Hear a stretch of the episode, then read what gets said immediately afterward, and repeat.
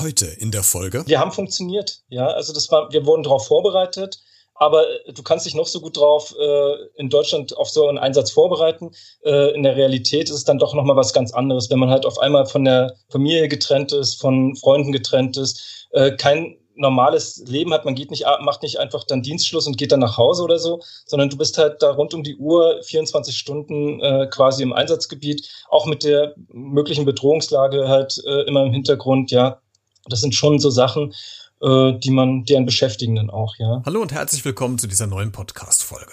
Mit Anfang 20 sind, beziehungsweise waren die meisten von uns äh, bestimmt auch in so einer Art Findungsphase. Was will ich im Leben? Will ich Haus, Hof, Kinder, Familie haben? Für Alexander aus Regensburg war die Frage schnell beantwortet. Er will helfen und hat sich entschieden, als Soldat unter einem UN und später dann unter einem NATO-Mandat nach dem Bürgerkrieg im ehemaligen Jugoslawien beim Wiederaufbau und der Friedenssicherung zu helfen.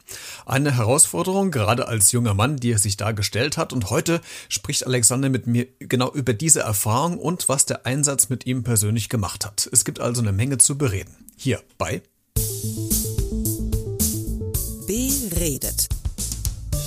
Der Talk mit Christian Becker.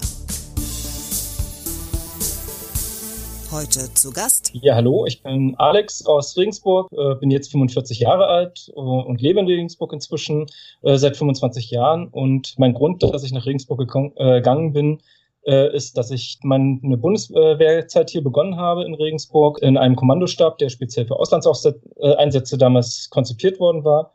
Und mit dem bin ich dann auch von 95 an äh, für zwei Jahre ins Ausland, ins ehemalige Jugoslawien gegangen. Und über diesen Einsatz, ähm, Alex, wollen wir heute so ein bisschen sprechen. Welche Situation rückblickend hast du spontan vor Augen, wenn ich dich jetzt mit diesem Thema konfrontiere? Ah, da kommen ganz viele. Das, ist, äh, sind ganz viele kleine Momentaufnahmen, die dann immer wieder äh, reinkommen. Äh, das, die Sniper Alley, über die wir gefahren sind, die Zerstörung dort, äh, das olympische Dorf, dann auch äh, Gesichter von äh, Kameraden, die mit mir im Einsatz waren. Also äh, das sind ganz so viele Eindrücke, die man dort hatte, die äh, auch heute noch immer wieder präsent sind, sobald man an dieses Thema denkt. Und es gibt auch einen Song, der äh, äh, Miss Sarajevo heißt der, der ist von U2 mit äh, Pavarotti zusammen. Der lief damals zur Weihnachtszeit auch bei uns und äh, das ist sofort sowas, wo dann sofort alle Emotionen wieder hochkommen. Ja, also das ist genau. Du mit 20 Jahren in einem Kriegsgebiet in so einem Einsatz. Hat dich das zeitweise überfordert oder warst du ähm, immer wirklich fokussiert und konntest da durchgehen, als ob du quasi schon wirklich ganz lange schon Erfahrung in der, in der Bundeswehr hattest? Äh, ja, also rückblickend muss ich sagen, also ich habe das gar nicht so wahrgenommen, ja, also erstmal in dem Moment, als ich dort vor Ort war, ja. Wir haben dort unsere Aufgaben gemacht, wir waren äh, Tag und Nacht äh, gefordert. Du bist halt über Monate hinweg immer mit den gleichen Leuten zusammen. Du hast eigentlich auch keine wirkliche Privatsphäre, weil du halt entweder in, äh, na, in den Räumlichkeiten, wo du untergebracht bist, mit mehreren Leuten auch zusammen bist, auf engstem Raum. Ähm, also man sprach da manchmal auch so vom Lagerkoller, weil man das ja dann auch manchmal nicht verlassen kann. Ja, also äh, auch das haben wir alles erlebt und äh, es ist trotzdem, also ja, es, es, wir haben funktioniert. Ja, also das war, wir wurden darauf vorbereitet aber äh, du kannst dich noch so gut drauf äh, in Deutschland auf so einen Einsatz vorbereiten. Äh, in der Realität ist es dann doch nochmal was ganz anderes, wenn man halt auf einmal von der Familie getrennt ist, von Freunden getrennt ist, äh, kein normales Leben hat, man geht nicht, macht nicht einfach dann Dienstschluss und geht dann nach Hause oder so, sondern du bist halt da rund um die Uhr 24 Stunden äh, quasi im Einsatzgebiet, auch mit der möglichen Bedrohungslage halt äh, immer im Hintergrund, ja. Das sind schon so Sachen, die man, deren Beschäftigenden auch, ja. Und du trägst ja auch eine, eine große Verantwortung. Ich meine, für dich alleine, für, für dein Team, für deine Kameraden vor Ort, das musst du als 20-Jährige äh, erstmal auf den, auf den Schultern lasten.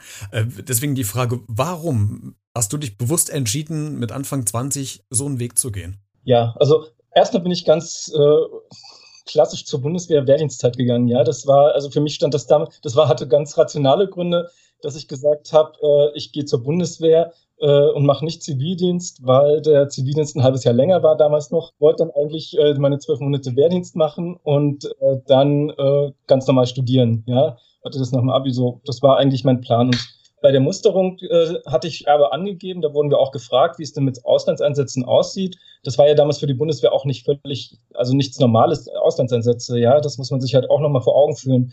Heute ist das völlige äh, Normalität geworden, dass die Bundeswehr in, äh, auch in Kampfeinsätzen dabei ist. Das war damals halt überhaupt nicht rechtlich auch nicht möglich, ja. Und äh, ich habe gesagt, ja, also für mich hat die Bundeswehr eh nur noch die Aufgabe, sich im Rahmen von Friedensmissionen äh, zu beteiligen, weil ich glaube nicht, dass wir äh, in Deutschland, wo wir von Freunden umgeben sind, äh, noch eine Heimatverteidigung brauchen, ja, sondern es wird wirklich halt eher im Rahmen von Friedensmissionen. Und da habe ich gesagt, grundsätzlich wäre ich da auch bereit, damit zu gehen. Und jetzt ist man dann mit seinen Kameraden, also man, man wird vorbereitet, ihr seid gebrieft, ihr wisst, was äh, auf euch zukommt. Also jedenfalls in der Theorie, was dann praktisch nachher passiert, das, das kann man nicht ganz hundertprozentig vorhersagen. Aber dann sitzt man in dem Flieger, ist auf dem Weg in dieses Einsatzgebiet, ins ehemalige Jugoslawien. Weißt du noch, was, was, was, was hat im Flieger gemacht? Was, was geht einem durch den Kopf? Ist da völlige Ruhe? Konzentriert man sich? Äh, macht man lauter Spaß, weil man sich ablenken will, weil man nervös ist? Was passiert da? Na, es war, das auf dem Weg dorthin hat man noch sich miteinander unterhalten zum Flughafen auch. Und dann ist es relativ still. Man hat eingecheckt auch und das Ganze läuft ja alles über den militärischen Teil äh, des Flughafens äh, ab, ist das abgelaufen. Und äh, im Flieger selber war es dann sehr, sehr still. Also das ist halt so, da geht man nochmal so in Gedanken, so was erwartet einen jetzt eigentlich, ja? Jetzt, da wird es einem dann bewusst, jetzt geht's los und jetzt äh, ist man für die nächsten Monate quasi äh, erstmal auch äh, von allem, was man sonst kennt, äh, getrennt, ja. Und äh, muss sich mit einer neuen Situation. Und äh, man kannte die Bilder aus dem Fernsehen, aber äh, was erwartet einen vor Ort? Ja, das ist nochmal was ganz Eigenes. Jetzt gibt es ja bei diesem ehemaligen Bürgerkrieg ja die traurige Bilanz über 100.000 Tote. Wie geht man als junger Mann mit dem Thema Tod um? Ja, also es ist schwierig, weil ich kannte Krieg äh, nur aus Erzählungen von meinen Großeltern, ja, äh, die das äh, noch live miterlebt hatten und die gesagt haben, niemals wieder darf sowas passieren. Und äh, ja, also da ist man, und wenn man dann überlegt, das ist halt eine Flug, gute Flugstunde von Deutschland entfernt passiert, ja. Also das ist nicht irgendwo, dass wir halt vom anderen Ende der Welt reden, sondern es ist eine Flugstunde von Deutschland entfernt.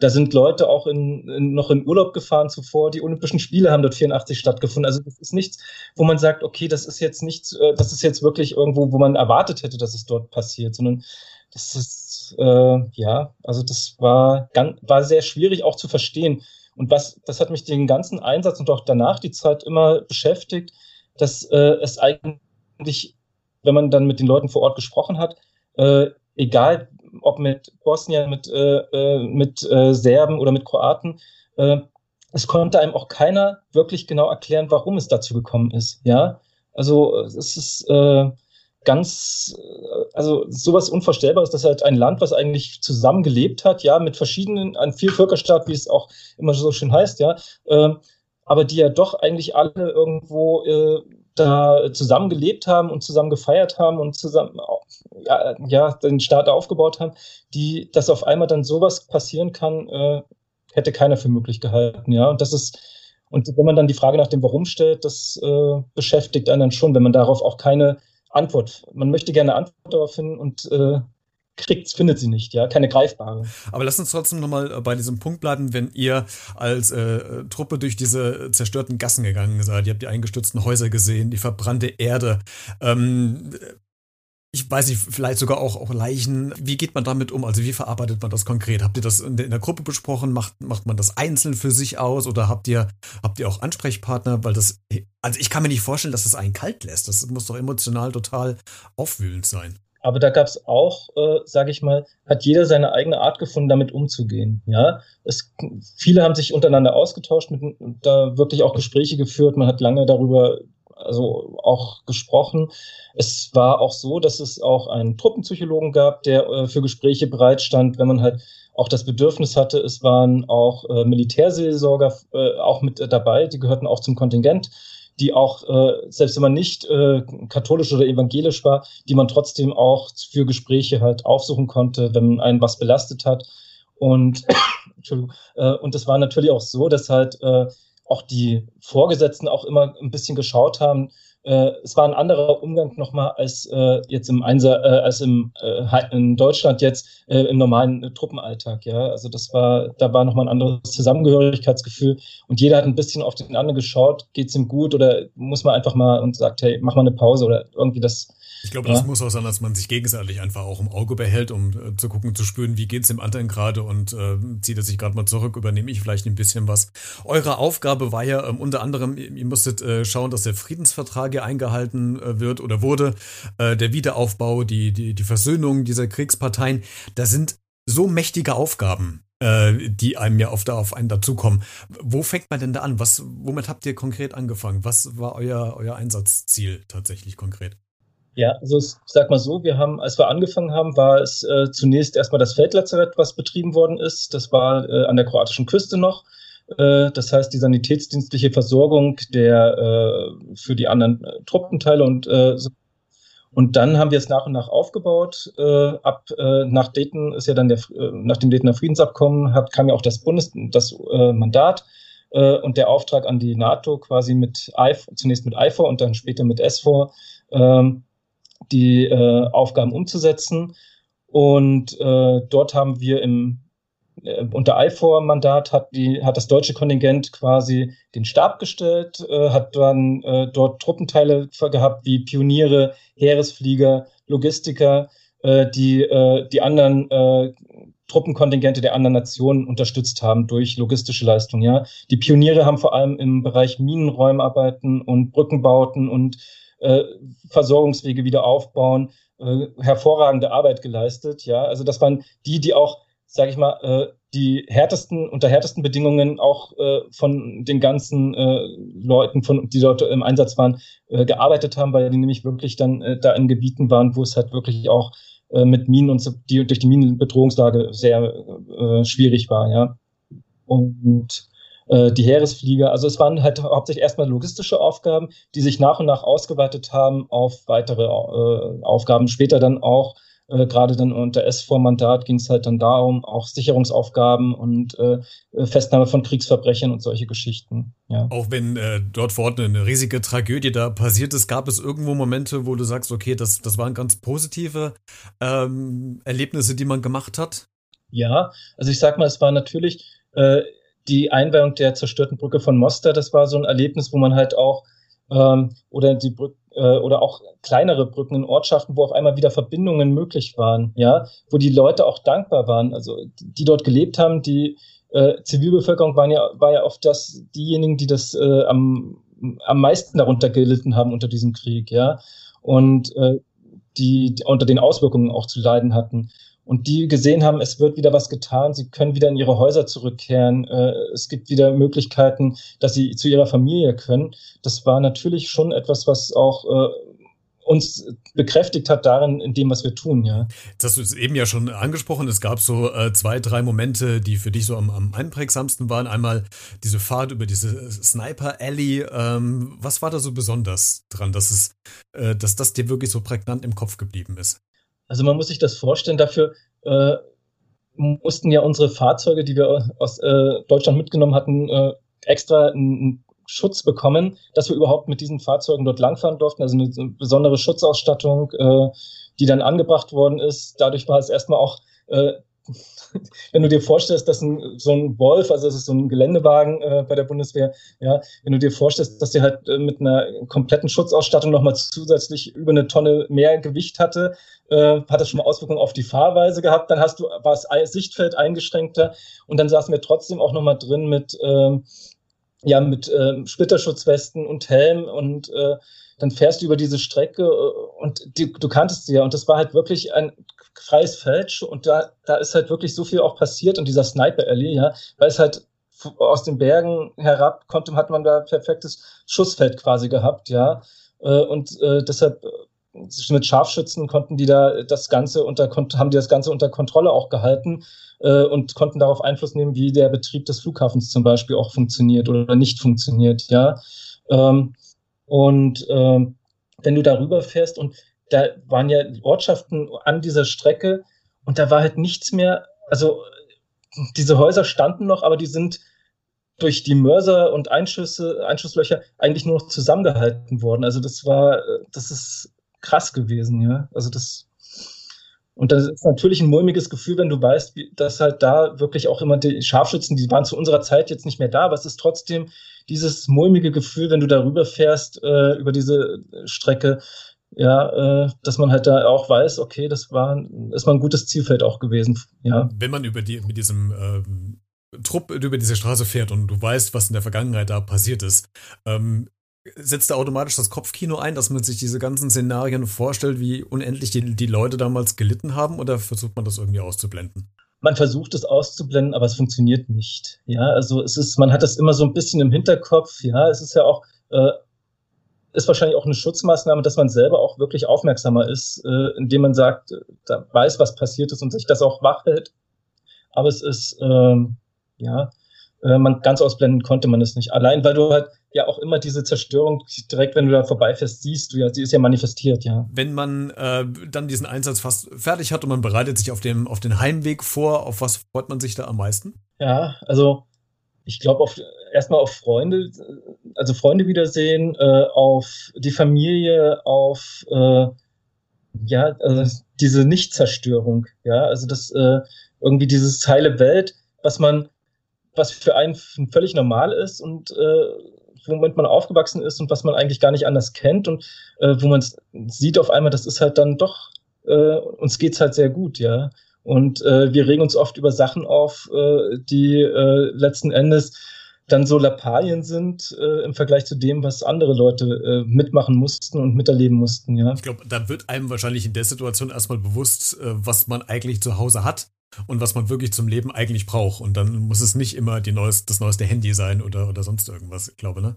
Und Handys, Handys war ja damals auch noch was, was man vielleicht auch so vergisst, ist ähm, im Einsatzgebiet, äh, also das war 95, 96, 97, da war das mit den, war das mit Handys und mir ist alles noch gar nicht so weit ver, äh, verbreitet. Also wir hatten, äh, ich hatte ein Handy, aber das war halt so ein großer Klopper, ja, äh, wo du auch äh, über Roaming-Verträge und so weiter ganz und auch nur zu bestimmten Zeiten Verbindungen hattest, ja. Ähm, und da hat man, äh, also das war nicht so, dass man mal schnell eine Nachricht geschickt hat, äh, mir geht's gut oder wie geht's euch. Also man hat auch von auf die Feldpost warten müssen. Also das, was, das lief ja alles über die Feldpost in Deutschland äh, und dann dort äh, kam es ins Einsatzgebiet. Also das war dann so, dass du halt mal eine Woche einfach auf Informationen von der Familie gewartet hat, mindestens, ja. Äh, oh, und, wobei äh, eine Woche finde ich jetzt aber gerade noch schnell. Ich hätte so gedacht, oh, wenn ich jetzt geschätzt hätte, ich hätte jetzt drei, drei Wochen geschätzt vielleicht, bis das mal. Mhm. Okay, dann geht es halt doch ein bisschen schneller. Also da, da, hat man hat man ganz gut auch dafür gesorgt. Das war auch äh, wichtig, dass man uns halt auch, also das äh, hatte auch war auch aus dem Ministerium heraus, aus dem Verteidigungsministerium ein wichtiger Punkt, dass äh, die Feldpostversorgung relativ zügig läuft. Äh, weil sie wissen, dass das halt für uns so auch vor Ort halt einfach auch zur Motivation und äh, zum Durchhalten auch ganz essentiell ist, ja. Als ihr dann wieder zurück in Deutschland wart ähm, und seid dann quasi wieder zurückgebracht worden, gab es so ein Erlebnis, habe ich gelesen, beim äh, McDonalds, äh, es gibt auch andere äh, Fastfood-Läden noch, aber es war jetzt das goldene M auf einem Parkplatz. Äh, kannst du kurz erklären, was da so einprägsam war? Ja, also es war so, dass wir halt, also ich war knapp sieben Monate im Einsatz gewesen und wir sind halt wieder äh, zurückgekommen. Und äh, aus unserem Kommandostab hat uns ein Fahrer abgeholt, der äh, und der hat es dann gut gemeint und wir sind dann halt äh, nach dem Flughafen äh, an einem Rast, Raststätte rausgefahren und da war halt ein McDonalds oder also ein äh, eine, ein Fastfood-Kettengeschäft ähm, und äh, da äh, es war Sommer und wir haben uns dann unser Burger geholt und haben uns dann draußen hingesetzt und daneben war ein Spielplatz, wie man das auch so kennt, ja. Und äh, haben dann da und ich habe mich, mit meinen Kameraden saßen wir dann so da und haben das gegessen und auf einmal wurde es halt wirklich still, weil wir diese Kinder beobachtet haben, die auf diesem äh, Spielplatz gespielt haben und die einfach äh, völlig unbeschwert waren, die äh, gelacht haben, die getobt haben, die äh, strahlende Augen hatten. Äh, und das hat das und äh, also mir sind da dann irgendwann die Tränen gelaufen, ja, also und ich habe das bei meinen Kameraden auch gesehen, ja. Es war auf einmal Stille und es hat auch keiner mehr was gesagt, sondern es kam halt dann irgendwie, ähm, ja, also das war ein ganz bewegender Moment auch, ja, äh, weil diese Kinder sowas Glückliches ausgestrahlt haben und sowas Unbeschwertes, äh, was wir halt aus dem Einsatzgebiet halt äh, nicht so kannten. Da hatten die Kinder wirklich diesen Kinderglanz, in, äh, der war einfach nicht mehr in den Augen. Ja, die haben Sachen erlebt, das kann man sich nicht vorstellen. Und das, äh, ja, das äh, hat mich also persönlich sehr mitgenommen auch, ja. Jetzt gibt's ja aktuell auch wieder immer wieder Ereignisse, ähm, wo man sagt, okay, man kann sich gar nicht vorstellen, wie die, wie es den Menschen gerade geht. Wenn du mit deinen äh, jetzt Mitte 40 äh, zurückblickst auf das, was du erlebt und gesehen hast, äh, was denkt äh, Alexander heute, wenn er Szenen und Bilder aus Lesbos und äh, Moria sieht? Ja, dass die Welt nicht dazugelernt hat. Ja, also äh, das ist ja, dass es halt nach wie vor Kriege immer noch gibt. Äh, das ist halt, dass wir nicht aus diesen Erfahrungen lernen. Ja, wir haben einen Ersten Weltkrieg, wir haben einen Zweiten Weltkrieg mit äh, Millionen Toten, wir haben äh, in verschiedensten Ländern Kriege gehabt. Äh, jetzt dann auch Bosnien, das so nah bei uns war, ja, äh, und dann der Kosovo-Krieg und äh, in, da auch äh, in Moria äh, passiert und äh, auf, auf den griechischen Inseln äh, wir Flüchtlinge haben aus Kriegsgebieten, ja, äh, die eigentlich nur Schutz suchen, ja, und die aber auch erleben müssen, dass wir in Europa quasi äh, unsere Grenzen uns abschotten, sagen, nö, äh, da sind wir, sind wir, nicht verantwortlich dafür, äh, schaut's, wie er zurechtkommt, ja, und da auch zuschauen, wie unter wie diese Menschen in Flüchtlingslagern unter erbärmlichsten Bedingungen leben müssen. Ja, gerade jetzt im Winter, wir sehen das jetzt auch, und da ist dann auch wieder der Bezug zu Bosnien da, weil jetzt auch im Bihać ein Lager ist, äh, wo äh, Geflüchtete unter wirklich widrigsten Bedingungen leben müssen, ja, bei Eiseskälte. Und das macht mich einfach äh, ja, äh, unheimlich traurig und äh, wütend auch. Ja. Wir haben ja schon mal einen Podcast miteinander aufgezeichnet. Da ging es ja darum, dass du dich hier ehrenamtlich äh, auch um Flüchtlinge kümmerst. Da kann man auch nochmal reinhören. Ich verlinke es nochmal in den, in den Show Notes, äh, falls das Thema nochmal interessant ist. Ähm, Alexander, letzte Frage. Äh, man erlebt ja immer wieder, wenn Soldaten ähm, von einem Einsatz kommen, dass eigentlich so die ersten paar Jahre nach dem Einsatz noch alles gut ist, aber dann irgendwann zwei, drei, vier, fünf Jahre später irgendwelche kleinen Traumata anfangen. Man kann nicht mehr richtig schlafen, man hat andauernd die Bilder im Kopf, man kriegt das nicht mehr los. War das bei dir auch so oder hat es dich da glücklicherweise nicht so getroffen?